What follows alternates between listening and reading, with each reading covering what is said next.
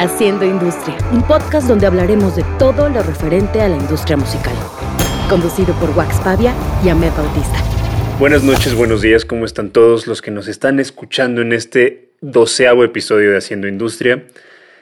¿Cómo estás, Ahmed, mi coanfitrión? Eso, coanfitrióname, diría Luis. Saludos a Luis Pérez, que, que, nos está produciendo como siempre en este capítulo número 12 eh, Luis Arce, Luis Arce, porque Luis Pérez, Luis Pérez es el de reactor. Exacto. Pero saludos al profesor Luis Pérez. Luis Arce. Luis Pérez Arce. Luis Pérez Arce, como si fuera una sola palabra, Luis Pérez Arce. Eh, no, está chingón, deberíamos empezarlo como si esto fuera un email. Esperamos este, este episodio los encuentre bien y los encuentre saludables a todos. Ya estamos como en el séptimo mes de pandemia, ¿puede ser eso? Más o menos, ya, más de 200 días. Yo, yo tengo más de 200 días encerrado, güey. Yo no he salido y ahorita déjame decirte y poner y restregártelo un poquito en la cara que cuando la gente esté escuchando este podcast, lo más probable es que mis amados Lakers sean campeones. Entonces, estoy muy Eso feliz. es cierto. Probablemente estás hablando del futuro. Yo tengo sentimientos encontrados. Por un lado, te adoro y quiero que seas muy feliz con tus Lakers ganando. Y del Javi, del Javi Enjambre, que para si la gente no sabe, es muy Laker también desde hace muchos años. Eh, pero por otro lado, a mí me encantaría que no, la verdad. Me encantaría ver perder ojalá ganen, ojalá ganen y esté feliz el próximo lunes que nos están escuchando, que ahorita ya estamos en el pasado, pero ya es el futuro, pero ustedes es su presente, entonces... y si estás triste y frustrado, aquí estaremos para ti. Aquí estaremos para ti como toda la gente que ha estado para nosotros en 12 capítulos, cabrón. Justamente de eso quiero hablar, Ahmed. Eh, quiero agradecerle a todas las personas que nos han ayudado a que este podcast crezca. Eh, estamos muy felices porque hoy es el final de la primera temporada de Haciendo Industria. Han sido 12 capítulos en los que hemos tenido invitados de todo tipo, eh, de muchas áreas de la industria musical y en los que también hemos aprendido. A mí me ha gustado mucho que, a pesar de que, de que sé ciertas cosas de la industria musical, el hablar con estos personajes y el retomar como conversaciones pendientes o cosas que a lo mejor ya dabas por hecho que sabías, eh, te das cuenta que, aprendes muchísimo y que también ha habido una retroalimentación bien bonita, e inclusive de contigo, o sea, hablando nosotros de, temas de la industria musical, hemos aprendido muchísimo y me da mucho gusto también que la gente está respondiendo muy bien. Estamos eh, cada vez teniendo más personas que eh, realmente nos agradecen lo que está pasando y la verdad es que nosotros les deberíamos agradecer a ustedes por apoyarnos y por ser parte de, haciendo industria y por hacer industria, por supuesto. Claro. Sí, es, una cosa bien, como estamos viendo como un tiempo muy surreal, ¿no? O sea, no solo por la pandemia, sino porque de pronto te encuentras o te enfrentas contra el pensamiento de saber que un podcast como este no hubiera sido posible de no haber sido por la pandemia, ¿no? Todo partió de esas llamadas que tú y yo teníamos y justo lo que dices es tan correcto, es nos ha permitido volvernos a juntar con gente que hace muchísimos meses o años no veíamos y con el tiempo decir, tienes la paz mental para que hablemos durante hora y media y durante hora y media nos explayamos sobre temas que nos interesan y que probablemente antes hubiéramos dicho, puta, güey, es que no tenemos el tiempo para hacer esto. Mucho menos para pensar si lo vamos a grabar o si lo vamos a compartir. Y hoy nos vemos 12 capítulos después y la reflexión es, puta, yo creo que nunca pensamos que llegaríamos al episodio 12, paso 1. Paso 2, lo rápido que fue accionarlo, ¿no? O sea, lo platicado una semana y estar con un equipo de trabajo que siempre los mencionamos en las redes sociales, un equipo de trabajo hiper cabrón que está junto a nosotros, que todas las semanas tiene un episodio nuevo, super editado, con teasers y todo para que la gente lo tenga. Con un equipo con quien producimos, que nos preguntó la gente ¿Qué, qué, tema queremos hablar? O sea, tampoco es como que hicimos una lista de los 12 primeros episodios. O sea, había semanas que pensábamos, ¿qué vamos a hablar la siguiente semana? Porque acaba de surgir esto, ¿no? Cuando surgió lo de Va por el Crew, acaba de pasar y tuvimos que posponer el capítulo que seguía por decir, tenemos que hablar ahorita para que salga en la fecha correcta y la gente done el dinero para ayudar a los del crew y se enteren qué está pasando con el crew. Entonces, hubo un montón de cosas que hoy que lo piensas, volteas y es, son 12 semanas. ¿No? Son 12 semanas. Y de hecho, lo que está bien cabrón, lo que está bien cabrón, Ahmed, o sea, son 12 semanas, pero por ejemplo, si te pones a ver como en los números, eh, tenemos más de 10.000 descargas del podcast, cosa que, es algo muy cabrón. A lo mejor para algunas personas es poco, pero para nosotros que 10.000 personas estén descargando los, los episodios es algo que, nos hace sentir muy, muy, muy bien y que nos da pues el ánimo de seguir eh, Claro. pues trabajando en esto, porque al final eh, algo que tienen que saber para que sigan haciendo industria es que los podcasts no te dejan absolutamente nada de dinero y ahorita vamos a platicar Sí. un poquito al respecto. Y pues muchísimas gracias a las 10.000 personas que han descargado el podcast, que ojo, solo son descargas, hay también escuchas que están en otras plataformas, más los views de YouTube, etcétera, etcétera. Entonces, de verdad se ha creado una comunidad bien bonita a la que hay que agradecer y, y- y, por supuesto al, al equipo de trabajo, a Benito García, a Miguel Peraza, el Cardenal, a Luis Arce, a Pony, a Gina Segoviano, a toda la gente que nos ha ayudado. de Playmo. verdad. Muchísimas gracias al Playmo y a Estudio Aventura que, que también lo vamos a tener pronto de invitado, pero el cabrón está en Fresnillo y no, no ha podido eh, grabar. Pero pues muchísimas gracias a todos los que nos han apoyado, de verdad, de verdad, de verdad, muchas, muchas gracias. Claro, que para poner en perspectiva lo que acabas de decir, eh, del poco y el mucho para las personas, el lugar de conciertos que más boletos vende en el mundo y en Latinoamérica es el Auditorio Nacional. Y es como si Ya habríamos llenado una auditoria nacional. Pa- Cada lunes hubiéramos llenado un auditorio nacional. Cada lunes. Eso es una locura. Es una locura. Entonces, 10 Está mil ni lo hubiéramos soñado. Sé que suena cursi, pero no lo habíamos soñado. Y son 10 mil personas que no solo nos están ayudando a hacer industria, sino que son 10 mil personas que les interesa un nicho muy particular, que es la industria musical, ¿no? Y de esas 10 mil personas, algunas son curiosos que no están en la industria. Que, y saludos a Sofía. Y saludos a Marisabel Mota y a otras amigas que... que Vas a empezar con el dicen, sonidero de Haciendo Industria. Sonidero, sonidero. Empezó el sonidero haciendo industria. Saludos la Roma y la Condesa. No, pero una cosa bien padre de eso es que ha habido gente que se me ha acercado a decirme, oye, te quiero confesar que un día de curioso, o bueno, curiosa en particular han sido mujeres, de curiosa me metí a ver de qué ibas a hablar y descubrí que me gusta escucharlos a ti y a tu compañero, en este caso Wax, claramente. Y me encanta escuchar que cuando hablan con alguien de sincronización de música o de merchandising, no tiene nada que ver con mi industria, que son los vinos o, o los libros. Pero tantas cosas de las que hablan me rebotan y me hacen sentido en mi industria que me está enseñando cosas. Y creo que eso es algo que nunca pudimos haber pensado que podía pasar, ¿no? O sea, que, que un contenido que tú quieres hacer porque sientes que tienes la necesidad dentro de tu nicho, afecte a otros nichos de manera positiva, también está increíble. es. Y, y nos llena y nos calienta el corazón, ¿no? O sea, el, cuando empezamos a subir A- en los charts. Dime, dime. Adelante, perdón, perdón, Ahmed.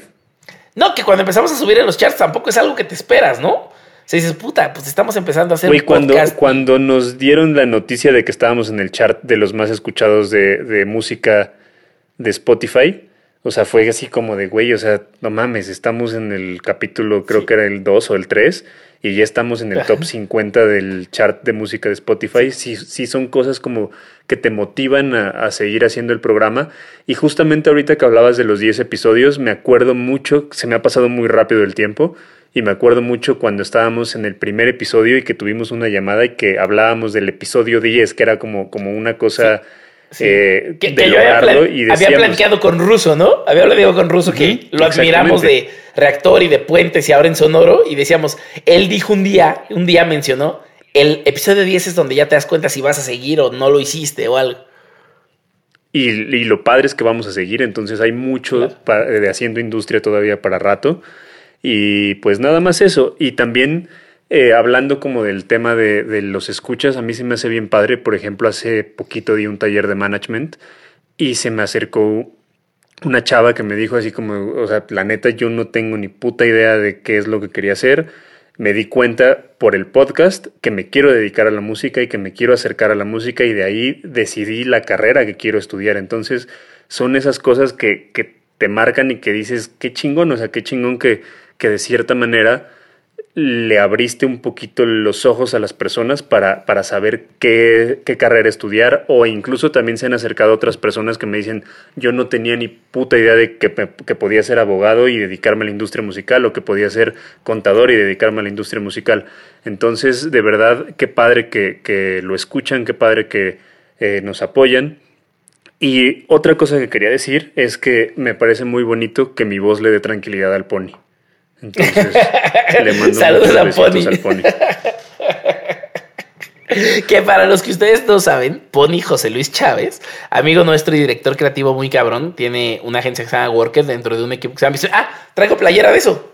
Dentro de un equipo de empresas juntas que se llama Epicentro y hacen proyectos juntos. que en los que orgullosamente estamos, un día platicando en una junta, tenemos una junta con Pogo, sonidero, sonidero haciendo industria, saludos Pogo, saludos. Eh, le conté en una pausita que tuvimos en lo que nos traían un café y un pan, eh, le conté de esto que se llama Haciendo Industria, que teníamos que hacer un logo, y al lado de mí, en 15 minutos, se aventó el logo que hoy ustedes conocen de Haciendo Industria. Se dijo, ya lo tengo, va a ser así, que, te apruebe Wax los colores. Y entonces así se fueron dando las cosas, ¿no? Así invitamos a Playmo a darle toda la imagen, así invitamos a Gina a hacer las voces, todo se fue dando de, oye, conozco a alguien que tiene una voz increíble y que creo que puede ser, yo, pues, yo conozco a alguien que creo que nos puede producir, nos puede editar, y así se fue formando el equipo. Entonces, así como de natural, como se dio eso, de natural se han dado las escuchas y de natural se han dado los invitados, amigos que nos escriben y dicen, oye, yo quiero hablar a tu programa de esto. Ah, pues chingón, vente y hablemos. Entonces, Creo que eso lo único que nos enseña es que esta necesidad de compartir estos contenidos está en todos nosotros y pues hay mucho para dar. O sea, yo espero que haya 15 temporadas más, ¿no? Esta temporada está de... Es más, yo ni sabía que existían temporadas, eso tú me lo enseñaste. Entonces, qué chingón que podemos dar como un cierre a, una temporada y decir, bueno, ya empezó una etapa y ahora vamos a empezar una nueva etapa pronto. Oye, y quiero que nos cuentes un poquito acerca de del tema de la situación de los podcasts en, el mundo, porque como les dije hace ratito, eh, los podcasts no generan, o sea, lo que generan realmente es muy, muy, muy poco. Entonces, eh, quiero que nos cuentes un poquito esta idea que tenemos del Patreon y de, de lo que va a pasar con la segunda temporada para que la gente sepa qué es lo que viene. Claro, pues así, así como cuando tocas en una banda y ves a otras bandas que tocan y quieres aprender de ellos y admiras lo que ellos hacen, pues en nuestro caso lo que empezó a pasar es que tenemos cercanos a gente que o consume mucho podcast o ve podcast y ellos fueron los que antes de empezar nos explicaron un poquito esto y ya que empezamos nos explicaron un poco más y es, o sea, así como existen ejemplos de superestrellas como Joe Rogan que lo acaban de comprar por millones de dólares, su podcast, YouTube, programa, todo lo que él hace pues existen pioneros que en México ya lo hacían, ¿no? Dixo ya lo hacía hace muchísimos años. Eh, después le empezó a hacer Puentes, que fue una cosa increíble, ¿no? Tuvo más de 30 programas de gente increíble. Hoy está Sonoro y hay otros más haciendo podcasts increíbles. Y la realidad es que, a diferencia de otros países, México es un país donde las marcas todavía no están tan metidas en los podcasts. No es como que lo ven como un medio correcto, ¿no? Quieren seguir invirtiendo en, en radio, que hay poca radio, aunque hay radio increíble como Aire Libre eh, pero también le quieren pagar a influencers, que en México le pagas a celebrities, no a influencers. Y entonces lo que nosotros decidimos es que el modelo correcto es de las personas que nosotros admiramos, ¿no? Y los podcasts que nosotros admiramos, lo que hacen es usar un Patreon. Patreon es una plataforma donde te donan dinero las personas que te escuchan. Entonces se vuelven los inversionistas atrás de tu proyecto y los patrocinadores como muchísimos patrocinadores, mucho más fácil que una marca, y además de que mantienen limpia la transmisión, de que todavía no lo estoy diciendo, que ojo, no estamos peleados con las marcas. Marcas, si nos escuchan, aquí estamos. Gracias, gracias. Pero la realidad de la vida es que más bien lo que esto te da es el equivalente a cuando alguien compraba un periódico.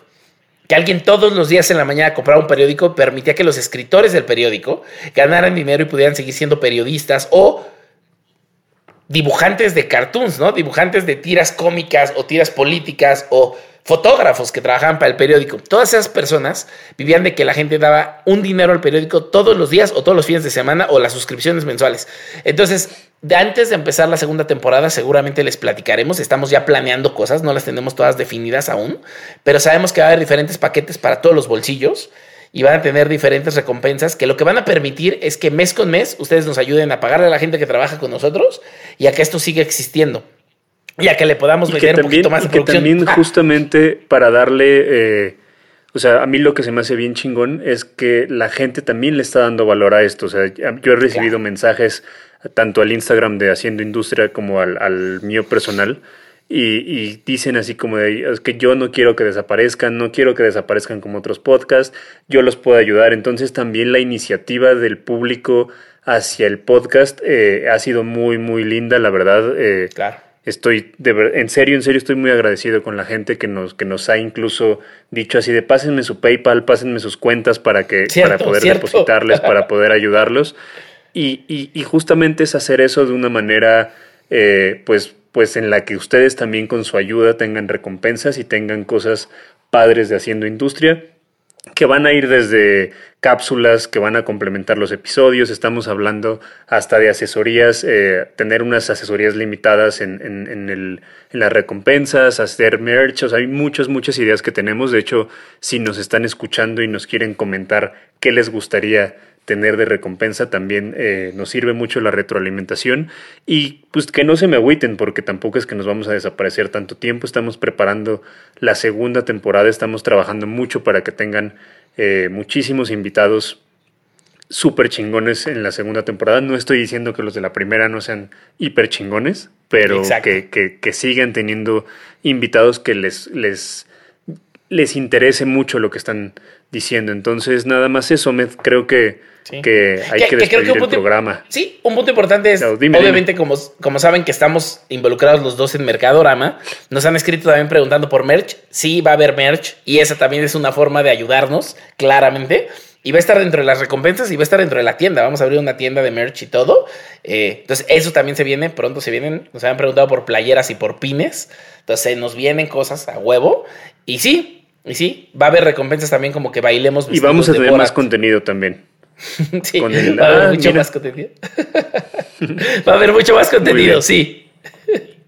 Pues creo que es momento de despedir el, programa, Med. Eh, me gustaría dejarlos, esto la verdad lo estoy improvisando un poquito para el señor editor Luis, Luis Arce, pero me gustaría dejarlos con unos 20 minutitos de las, mejor, de las mejores partes de las entrevistas de la primera temporada, entonces disfrútenlo, compártanlo, descárguenlo y sean muy felices, les agradecemos muchísimo eh, esta primera temporada y nos vemos en un par de semanitas con la No dejen de mandarnos preguntas. Quizás un poquito más. Sí, no dejen de mandarnos preguntas, de mandarnos sugerencias de a quién quieren escuchar. No dejen de invitar amigos a que lo escuchen, eh, sobre todo en otros países. Si conocen a alguien de la industria musical que esté en otros países, venga, nos interesa que nos escuchen y nos pregunten cosas. Y síganse cuidando. Te voy a aventar una última cosa, te voy a aventar una última cosa. Dime dos cositas que aprendiste en estas 12 temporadas. Ah, estuvo cabrón. O sea, la primera, y, la tengo muy fresca porque lo acabo de volver a escuchar, en el programa de Herminio, aprender que había música que se hacía específica porque el supervisor musical le pedía a las bandas que le escribieran específica para, genuinamente, no se me había ocurrido, güey, genuinamente. O sea, como que siempre le ponía atención solo al score o a la música que ya estaba pregrabada en otros momentos. Entonces, esa es la primera que aprendí. Eh, la segunda, hijo, es que he aprendido un montón de cosas, güey. Mm, aprendí mucho de los bookers y los promotores porque yo, aunque he hecho conciertos un montón de veces, no sabía que había un montón de cosas que pagar. Digo, ahorita porque, porque por la pandemia lo tenemos muy presente, pero todo esto de que cuando haces cosas digitales le tienes que pagar derechos a todo mundo y los impuestos a todo mundo, también me la aprendí y me asusté, la verdad. Y creo que ya, esas son mis dos de ahorita. ¿Tú cuáles? Yo aprendí del tercer episodio con Camilo Lara. Eh, el, a pesar de que sabía el peso internacional que tenían los proyectos de Camilo, aprendí que un proyecto mexicano bien, bien estructurado y bien armado tiene todo el potencial para poder competir con cualquier proyecto a nivel internacional y nada más es cosa de mentalizarte, organizarte y profesionalizarte. Ah, y la aprendí también que eh, en el, en el, primer contratiempo, que a pesar de que tenía la idea de, de lo difícil que es ser mujer en la industria musical, eh, me di cuenta real de, de, nuestras tres invitadas, lo cabrón que está estar en la industria musical siendo mujer, y me concientizó mucho a nivel eh, festival, a nivel industria, a nivel management, como para para así fijarme más y, apoyar más proyectos de, mujeres. Pero en realidad cada episodio me ha dejado una enseñanza, de verdad.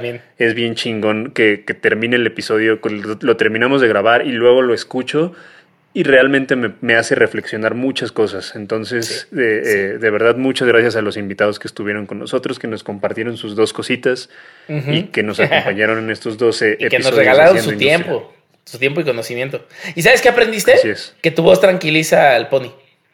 Al pony. Saludos, Saludos pony.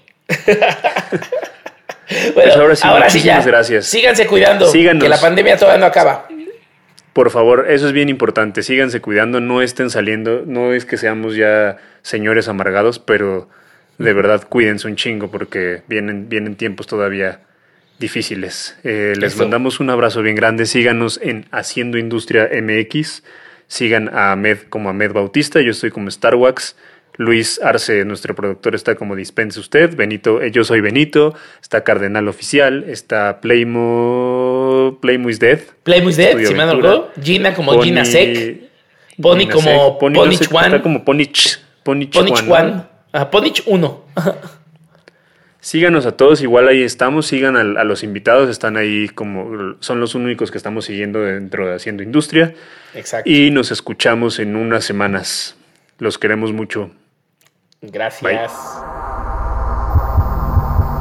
Juan es una persona con la que al menos me hablo, intentamos, al menos hablarnos una vez a la semana, y siempre, siempre nos gusta debatir lo que está pasando para entender hacia dónde van las cosas, ¿no? Y en cuanto esto pasó, lo primerito que surgieron fueron todos los conciertos en streaming y todos los conciertos pregrabados con playback, todo, el tipo de cosas que estaban pasando al mismo tiempo y todo el mundo lo intentaba, ¿no?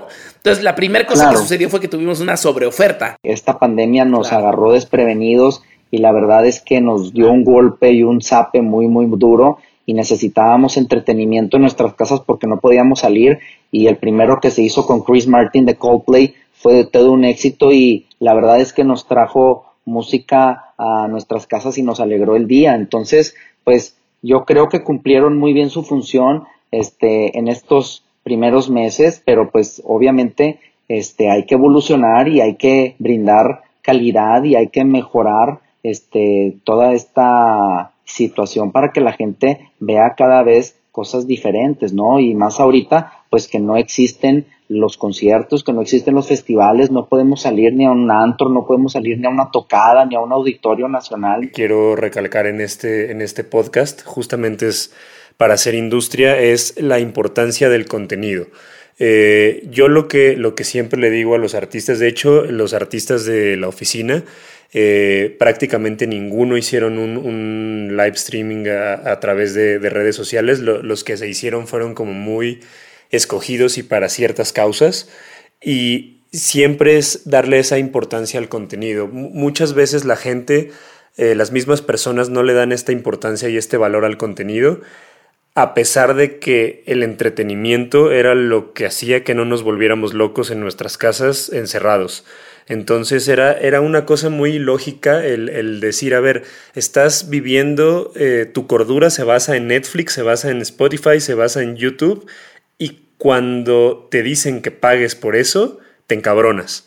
Entonces es como un, un poco el, cambiar el chip de, darle el valor a la parte artística, porque de verdad hay muchas personas que, trabajan en esto y que realmente es algo 100% profesional y que si queremos crear industria tenemos que empezar con, con, cambiar la mentalidad y con eh, entender que el, el arte y el entretenimiento es parte de un negocio y es algo sumamente importante. Entonces, desde ahí como público le tienes que dar el valor, pero también tú como artista o como manager le tienes que, dar ese valor y no tienes que regalarlo. Entonces yo al, al, principio de esto les decía como de no, no lo regalen porque no sabemos cuánto tiempo va a durar esto y al final esto va a ser lo único de lo que vamos a poder vivir. Entonces, sí les recomiendo a todos los que nos están escuchando que le den mucho valor al contenido, que sean muy estratégicos con la manera en la que lo van a lanzar.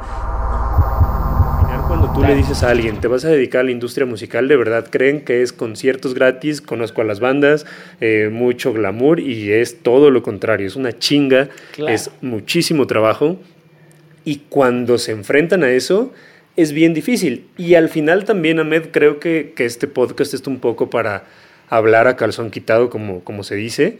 Y yo sí creo que en cierto modo es una mafia la industria de la música. A lo mejor ahí te tuerces un poquito, pero realmente yo sí creo que es, que es una mafia y creo que, que sí hay que hablar las cosas como son, pero no es algo imposible de lograr y que cuando lo trabajas lo logras. Uno tiene que meterse en la industria musical e irse a parar ahí a entender quién hace qué y ver a quién le hablas y ver todo.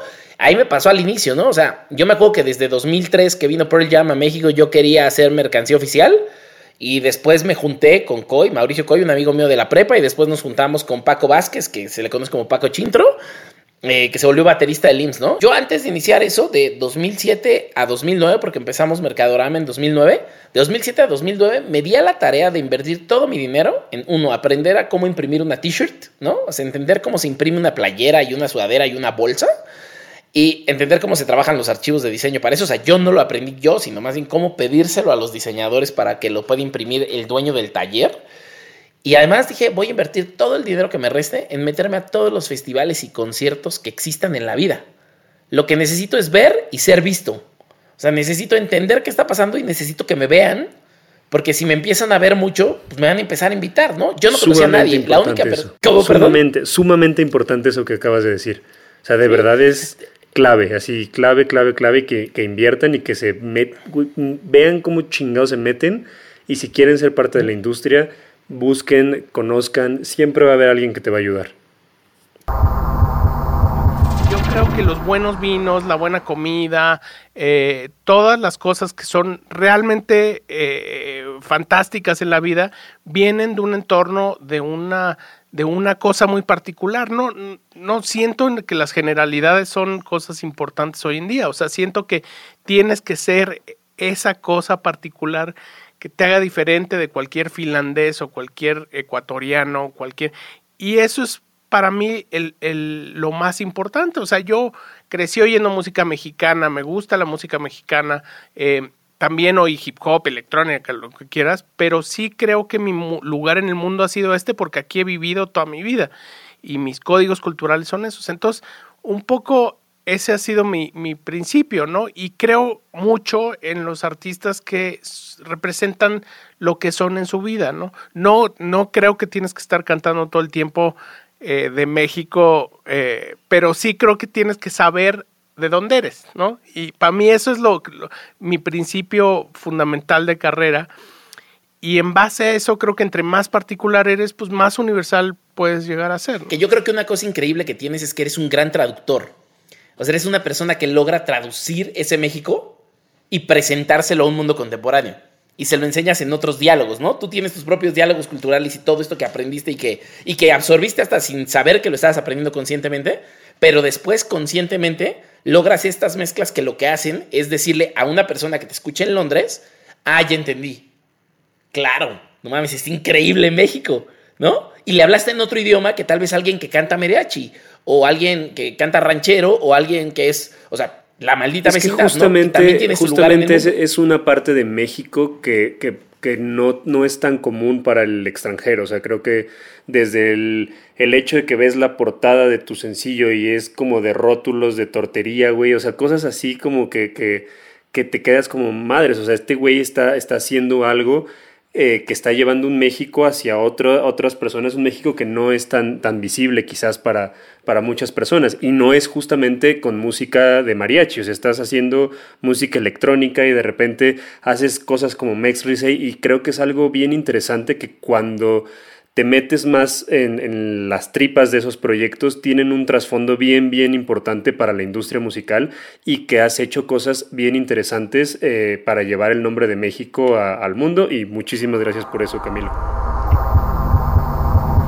La primera cosa que pueden hacer, por ejemplo, los hombres para apoyarnos y también mujeres, es contrata mujeres.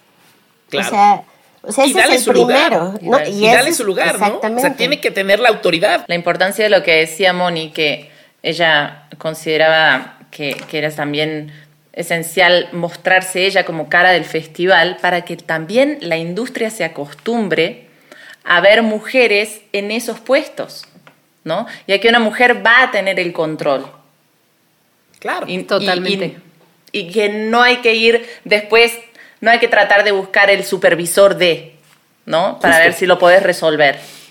Porque además yo me he encontrado últimamente, que no me ha tocado de manera directa, pero sí con gente con la que trabajo de escuchar situaciones en las que justamente va una mujer a negociar porque es la encargada de esa área y no la toman en serio. Entonces después hay que hacer un segundo viaje con la mujer y con un hombre para que sí los tomen en serio.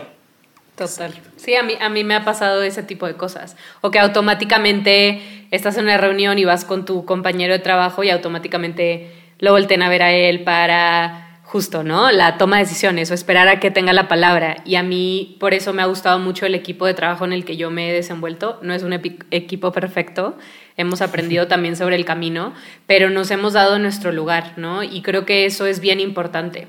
Y no es solo, obviamente es bien importante lo que estamos hablando de visibilizarnos, ¿no? Como, como mujeres en la industria y en cualquier tipo de disciplina, por favor.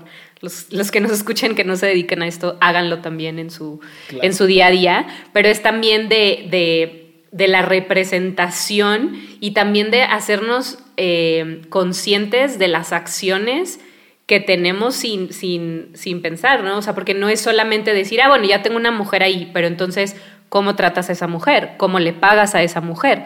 ¿Cómo le hablas a esa mujer? Etc, etc, ¿no? O sea, son muchísimas cosas más que no es nada más decir, ah, bueno, ya, no sé, los festivales, ya cumplí la cuota 50-50 mujeres y hombres, pero entonces, ¿Qué lugar, qué horario le das a esas mujeres? ¿Qué tipo de mujeres también tienes? Y eso es algo con lo que yo también he empezado a hacerme mucho más consciente, que no es solo, ok, ya tengo la micha de mujeres, sino qué tipo de mujeres estoy poniendo también sobre el escenario, ¿no? ¿Qué diversidad estoy representando también ahí? ¿Qué voces estoy representando ahí? hay dos objetivos fundamentales de Va por el CRU.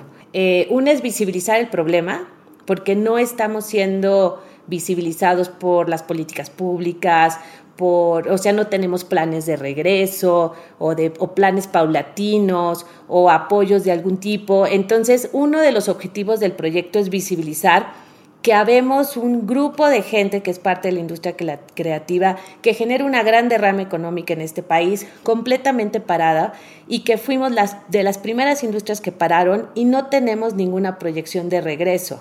¿No? Ni ningún plan. Eh, esta es una iniciativa con la intención de poder apoyar eh, económicamente a pues la mayor parte de miembros del CRU, que como bien lo dijeron hace un momento, pues son todo este soporte humano que nos permite llevar a cabo las producciones y por lo tanto, pues cualquier tipo de concierto, obra de teatro, eh, festival, etcétera, etcétera. ¿No? Entonces, esta iniciativa eh, tiene como interés principal recaudar por medio de donaciones. La intención es tratar de llegar a la mayor parte del público posible. Yo que leí los formatos de nominación de las 300 personas que están nominadas y soy muy sensible y se me va se me va a cobrar un poquito la voz, es gente que necesita muchísimo la ayuda.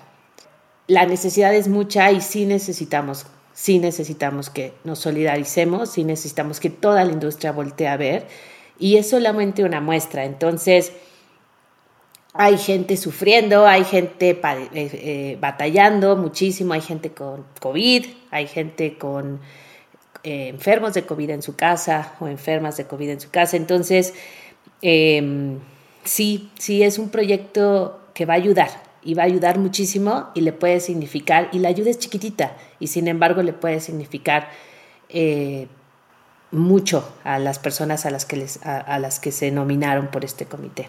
Si ustedes quieren eh, formar parte eh, formal y profesional de esta industria, hay que prepararse, hay que, dentro de las posibilidades, estudiar, tomar cursos, investigar porque créanme, hace 20 años que empezamos, todos aprendimos a chingadazos. Ahorita ya el mundo ya cambió, o sea, hay, hay muchas redes, eh, hay, mucho networking, hay pues está el internet, ¿no? Pues hay smartphones que nosotros no nos tocaron. Entonces, eh, la preparación, la preparación es muy importante, ¿no? Eh, y si se van a especializar, pues más. Yo creo que los artistas después de verse como artistas tienen que verse como empresa y tienen que entender que al final del día es un negocio y los negocios se cuidan y los negocios se, se, se, van alimentando y manteniendo cada día porque si no puede terminar en un desastre por más famoso que seas. Oye Darío, ¿y qué nos puedes decir? O sea, me gustaría que le explicaras a la gente que nos está escuchando qué es un business manager, qué hace un business manager dentro de la industria musical. El business, el business manager tal cual es quien se encarga de administrar el negocio. Entonces, básicamente es eh, un artista puede contratar a un business manager que le va a ayudar a realizar toda la administración financiera y legal de, de, su, de su carrera. Entonces el business manager como tal en Estados Unidos, por ejemplo, no tiene que ver con el manager o con el booker o con, o con el label o con el promotor, pero sí recibe todos los negocios del artista y los distribuye. El, business manager es el que le ayuda al artista a llevar su negocio. Esa es la gran diferencia, que, aquí, en México no existe. Podemos decir que tiene dos funciones, ¿no? Una es administrar, que significa recibe dinero, paga dinero, paga impuestos, paga todo, pero también tiene una función como de asesor o como de coach, donde le dice al artista, oye, yo te recomiendo que tu dinero pues, no lo malgastes acá, ni lo uses en esto, recomiendo que ahorres esto, pagues esto, compres esto de esta forma, etc. ¿También esta función tiene? Exactamente, definitivamente es un, asesor financiero, un business manager. Como tal, eh, digo, es muy difícil llegar a ese punto, idealmente, porque tienen que pasar muchas cosas y la realidad es de que vas sorteando lo que el artista te deja hacer, ¿no? O sea, en realidad es como de lo que, lo que necesita en el momento lo va haciendo, pero en realidad tendría que ser idealmente un coach financiero que le ayudara a una, a una persona, en este caso un artista, a estar en la situación financiera ideal. Comprar una playera. Ese es el punto más importante de la mercancía oficial. El dinero llega a quien tiene que llegar. En la mercancía no oficial, en la mercancía pirata, no llega el dinero más que a manos de los malos. Y la gente tiende a confundirse pensando que eso mantiene una familia. No, no mantiene una familia. Es, son grupos de gente imprimiendo cosas ilegales que hoy imprimen Alejandra Guzmán y mañana imprimen Frozen de Disney y pasado imprimen un juego de PlayStation y Mario Bros. Y a todo eso y se lo reparten a gente a que venda. Y son ejércitos de gente que vende y que le paga dinero a todo lo ilegal de México. Al que les prestó la calle, al que los cuida, al que está atrás. Sí, que eso, que eso es importante recalcarlo porque luego, te, o sea, a lo mejor te imaginas al pirata imprimiendo sus playeritas y haciendo, y no es así, o sea, realmente Haciendo su esfuerzo. hay un pirata mayor que tienen un Bowser. Eh, fábricas y que tienen, que tienen imprentas donde hacen estas piratería, esta piratería en masa y como tú dices, la reparten a mil personas en un concierto y realmente a esa persona que está vendiendo le toca una mierda de lo que está vendiendo y el que gana realmente es el güey que está... Eh, o, sea, incluso el güey que está vendiendo es una víctima, pero porque forma parte de un sistema que lo victimiza horripilantemente. No, no es víctima porque, hay pobrecito, es que este país no le da para comer y tiene que vender esa playera. No. Es una víctima porque forma parte de un sistema ilegal donde él es el último explotado de la cadena y tiene que quedarse en el frío tratando de vender las mayores playeras posibles porque si no, no gana y lo tratan de la chingada y son chavas muchos de ellos. No, no, o sea, es una cosa horrible. El hecho de hacer el merch oficial, la verdad es que sí es una chinga, o sea, es buscar a la banda, buscar la licencia, buscar los diseñadores, pelearte con el lugar para, para negociar un mejor porcentaje, pagar impuestos, o sea, realmente es el camino fácil a, al pues a, una situación que, se debería de acabar, pero pues es, es más fácil eso y es más fácil culpar al entorno. Exacto. Y quejarte y decir, pinches monos clasistas, pinches banda mamona que le cuesta, que le quita, eh, ya ganan un chingo, ya están haciendo una auditoría nacional, pero no se dan cuenta que realmente sí afectan muchísimo. Entonces yo creo que oh. nunca vamos a acabar con la piratería, pero podemos acabar con la gente que la consume. Sí, o sea, tenemos que dejar de normalizarla y empezar a decir, no está chido. Somos una nueva generación que ya no consume lo culero, así. Y somos mejores personas. ahorita que estábamos hablando de lo de hacer industria y lo de va por el crew y toda esta situación de la pandemia, o sea, cualquier playera que se vendió adentro de un venue, de un lugar de conciertos, le dio de comer a un montón de gente. Entonces, ese montón de gente, hoy ese dinero de aquella playera le salvó unos meses. Tal vez ya se les acabó y tenemos que seguir inventando cosas, güey. Pero ahorita las bandas, uno de sus grandes ingresos es vender online. Porque no hay conciertos. Entonces el ingreso está en vender mercancía. Y otras bandas, lo platicaba hace rato, Joliet, Anapura, no somos marineros, todos ellos, todos ellos viajan por vender merch. Viajan a Europa cada año, hacen giras completas y Sudamérica. Y lo hacen vendiendo playeras y discos. Eso está cabroncísimo. El venue tiene que existir con un público que tiene que, entender que va a tener que ir a, apoyar a sus bandas, a comprar un boleto, pero que también el promotor y el artista van a tener que bajarle de huevos a sus precios porque la gente tampoco tiene dinero. Entonces vamos a tener que entender todos la situación de la industria para, para que esto pueda, pueda salir adelante. Si no, la verdad no vamos a, a lograr pues, mucho. Sí, o sea, te, te la compro esa parte, pero, por ejemplo, no sé si lo de las camionetas nos van a querer bajar. ¿Por qué? Porque a ellos no les bajan la gasolina, güey. O sea, al final es una pinche cadena de a mí no me bajan las casetas, no me baja la gasolina, no nos bajan la luz en el venue, no, no nos bajan los, los impuestos y es un pedo porque viene desde una cuestión gubernamental hasta algún particular. Y estamos hablando de que Douglas y yo buqueamos shows que van a lo mejor desde, desde un venue para 150 personas hasta una arena Ciudad de México. O sea, no es nada más el venue más chiquito, sino hasta el más grandote. Aquí la cuestión es que. Douglas tiene prohibido buquear la Arena Ciudad de México, güey. yo, yo sí. pero en su sueño, pero en su sueño él quisiera. Bueno, el, el pabellón, pues. su, car y, su este, güey. Ya sé, y la neta es de que, como tú dices, Wax, vamos a. Ahora sí que tú tienes una tarea muy grande de hablar con tus artistas y decirles, a ver, Beto y, y en su caso Douglas, ¿no? Hablarlo con quien lo tenga que hablar y decir, esta es la situación actual de los venues y es lo que están ofreciendo. O sea, 50-50, antes daban un 70-30, ahora nada más hay 50 y, y, hacia dónde nos hacemos. Ok, eh, justo en ese punto es lo que yo quería decir, el punto que tocó Beto. No es, no es deslindar o decir quién tiene la mayor culpa, la mayor responsabilidad ahorita, pero creo que quienes tienen el trabajo más difícil ahorita son los, los managers. No sé si los bookers, eh, los managers, porque tienen que concientizar a sus bandas que sí, eh, vales mucho, sí llenas auditorios, sí llenas Forosol, pero en este momento no hay, no, no hay el mismo dinero, no hay las mismas condiciones, tienes que tomar ciertas ofertas que también sean eh, viables, ya sean, yo hablo sobre todo de la parte de que yo trabajo, que es Estado de México, CDMX, pero también en otras ciudades. Y esa creo que va a ser la parte más difícil porque al final de cuentas en una corrida de un promotor es el activo más, más fuerte, el, el artista.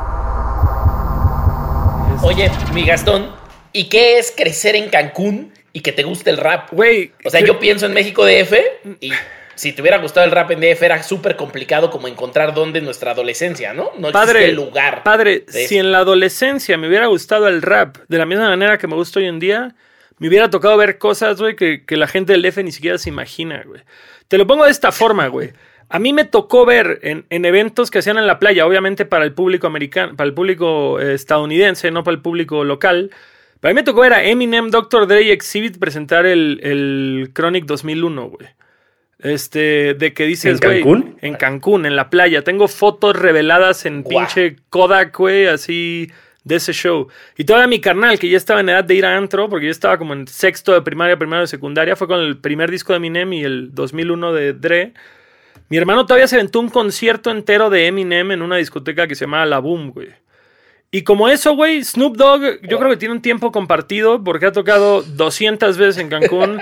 Me tocó ver que fuera Fat Joe, me tocó ver que fuera The Game, me tocó ver que fuera Florida, eh, me tocó ver a Buster Rhymes. Y fue justamente en diciembre del 2014 que volví a Cancún, como esta autoevaluación de principio de año de decir, cámara, güey, estoy literal donde empecé no tengo dinero, no soy famoso, no tengo una casa, pero fue un año poca madre, conocí medio país, tengo amigos por todos lados, me metí unos fiestones.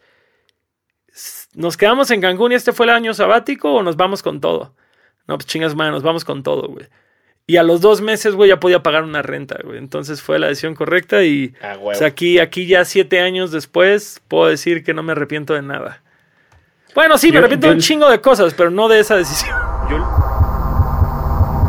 pasó con los Rolling Stones, eh, pues como que piden datos, ¿no? De, fotógrafos locales y ya me escogieron a mí y este y pues ya les tomé fotos los, los dos shows. Te dicen, este, bueno, me, me dijo no tomes close-ups así extremos porque, pues porque no quieren ver sus arrugas. Fue la única restricción que me, que me dieron. Y bueno, obviamente no podía subir al escenario así, pero abajo sí podía moverme por, por donde fuera. Y ya después esas fotos, ah, usaron algunas en un como, como en un librito de la gira este, que vendieron en Europa, ahí venían unas fotos. Si trabajas directo con el artista, pues ya le cobras al artista. También trabajo con los venues, o sea, por ejemplo, con el Auditorio Nacional. Y me dicen, no, pues hoy te toca Alejandro Fernández y ya vas al show, cubres el show, entras las fotos y te pagan. Y, sobre todo los de rock, que eran los que yo cubría para mi página o para mis redes sociales, eh, pues ahí digamos que yo como mi propia jefa me digo, ve a cubrir el concierto y subo las fotos y a lo mejor, pues, no, o sea, nadie me paga así directamente, pero yo después consigo algo con, con alguna marca o, o sea, te digo, cuando tenía banners en la página me decían, no, pues tienes que juntar 100 mil visitas al mes, ¿no? Entonces generaba contenido para llegar a ese número de visitas y, y que me pagaran. Y ahorita con las redes, o sea, funciona un poco diferente. O sea, por ejemplo, el año pasado hice una campaña con, con esta tienda de maquillajes que se llama Sephora y salió un anuncio de tele y así. Y ahí es más bien como explotar mi, mi imagen. O sea, salí ahí en el anuncio tomando fotos y, ay, sí, Sephora, no es que... Este... Pero tú eras la propiedad, claro. Ajá, entonces me, me pagan por salir en el anuncio y pues ya yo con ese dinero puedo seguir o sea, digamos que financio mi propio proyecto de tomar fotos. Claro. O sea, no hay para... Si un medio usa una foto tuya, ¿te paga o cómo funciona ese intercambio? Pues sí, idealmente tendrían que pagarme, pero ahora con... O sea, en internet la, la gente cree que si la foto está en mi Instagram o en mi página, pues la, la pueden agarrar y poner crédito Instagram. Así, así como apareció mágicamente en Instagram. soy el responsable de crear el soundtrack de esa película o de esa serie de televisión o esa serie hoy en día. De eso me encargo, de leer un guion y armar una banda sonora que a veces ni el director, ni los productores, ni todo el equipo creativo que está detrás tiene claro qué va a escuchar, qué va a descubrir, con qué se va a encontrar. Y muchas veces te puedes encontrar con muy gratas sorpresas de la gente decirte, claro, es por ahí y me encanta, a directores que te dicen, no, no entendiste mi guion, no lograste entender como la esencia y necesitan uno, dos meses eh, para asimilar eso que tú les estás proponiendo y que al final te digan, sabes que tenías toda la razón.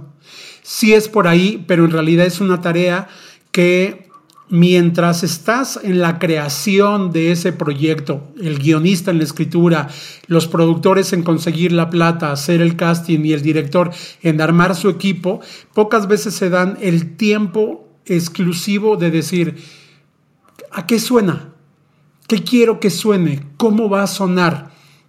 Y yo hago eso crearles esa banda sonora. Además de escuchar música todo el tiempo, poder tener la habilidad de leer un guion de una manera crítica, analítica, con conocimiento para saber dónde sí, dónde no, por qué razón y presentar una propuesta que tenga una proyección global Hoy en día tenemos que hablarle a todo el mundo, a todos los países y que si esa serie tuya llega a Argentina, la gente diga, están sonando los rusos hijos de puta, ¿quién los puso?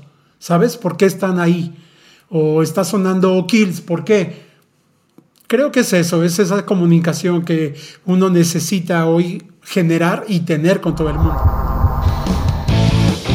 Si quieres conocer más de las personas que hacen industria musical, no olvides suscribirte y ayúdanos compartiendo este podcast para hacer una comunidad más grande.